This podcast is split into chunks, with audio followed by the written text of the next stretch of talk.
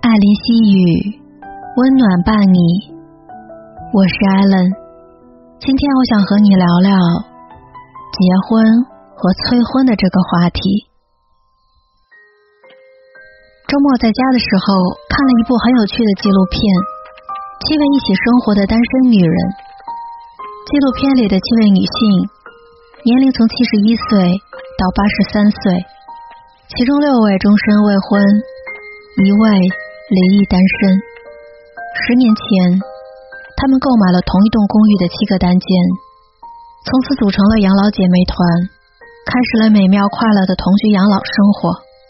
他们一起看樱花，一起喝下午茶，一起去旅行，遇到事情互相帮助。虽然不曾拥有过婚姻，却比许多拥有婚姻的人。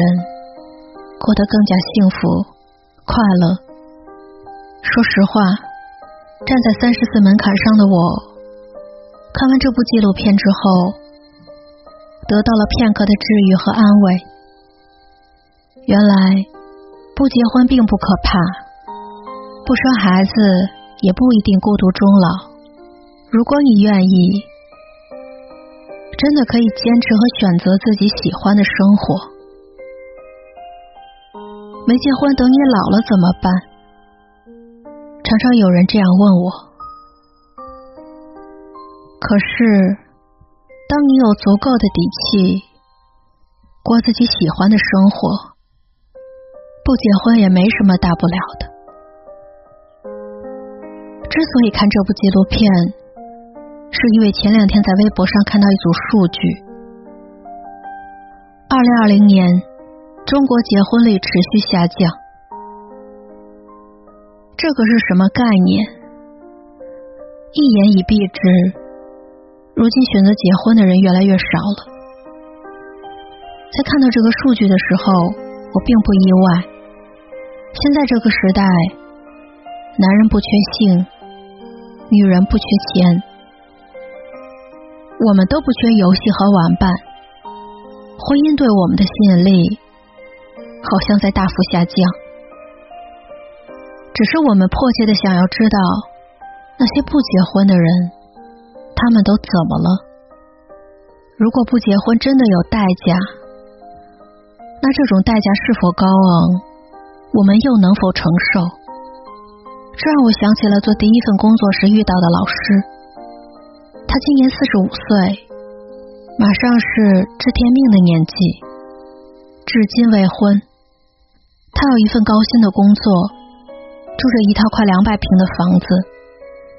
周末的时候会与朋友约饭，打羽毛球。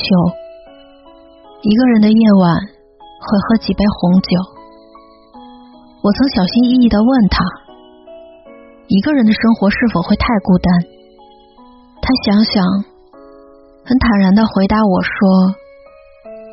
偶尔会，但更多的时间。”我会庆幸自己仍然拥有相对自由的生活，没有责任就意味着没有压力。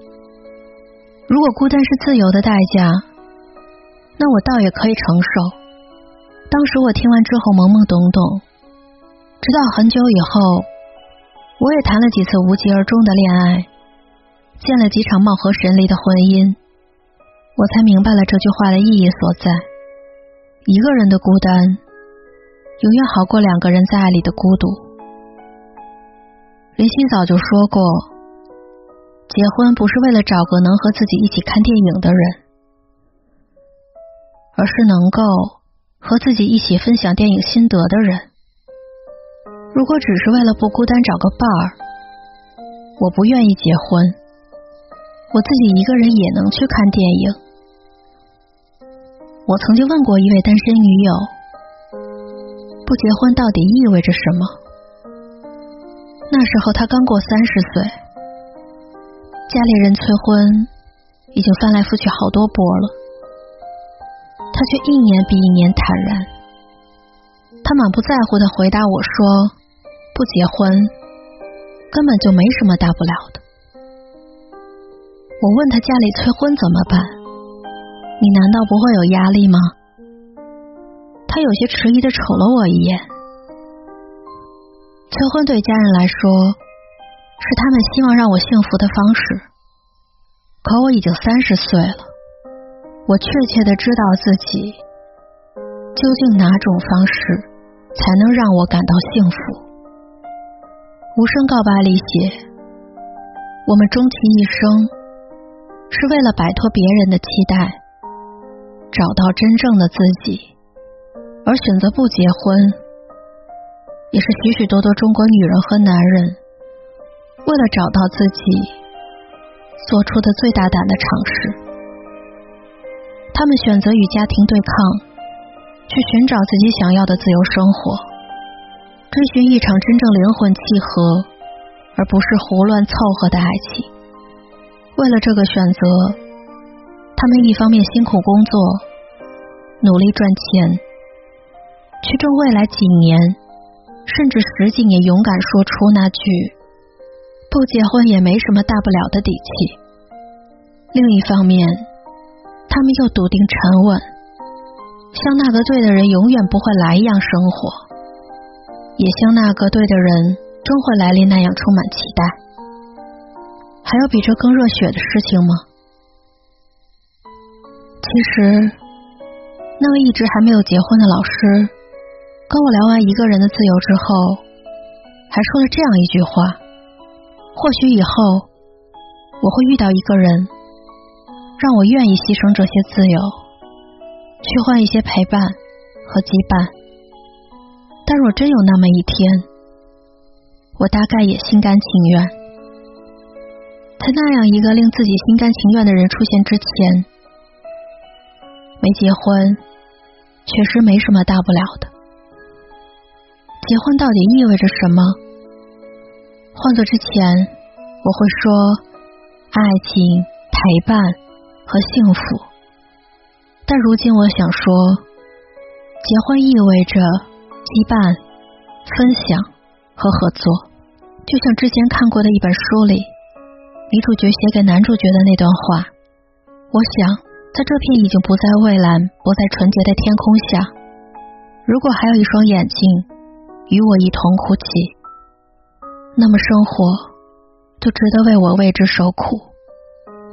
一个令你心甘情愿的人，一个让你愿意为之受苦的人，和这样的人结婚，或许才是婚姻的真正意义所在。我是艾伦，艾琳西语。现在越来越多的年轻人已经不把结婚生子看作人生的一道必选题，他们的眼界、经济实力和价值观念给了他们另一个关于婚姻的选项——嫁给爱情。希望正在收听我节目的你都能拥有坚守爱情的底气。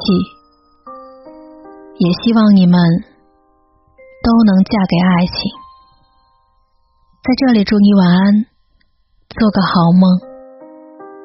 最后，我想说，我的节目已经正式独家入驻了喜马拉雅。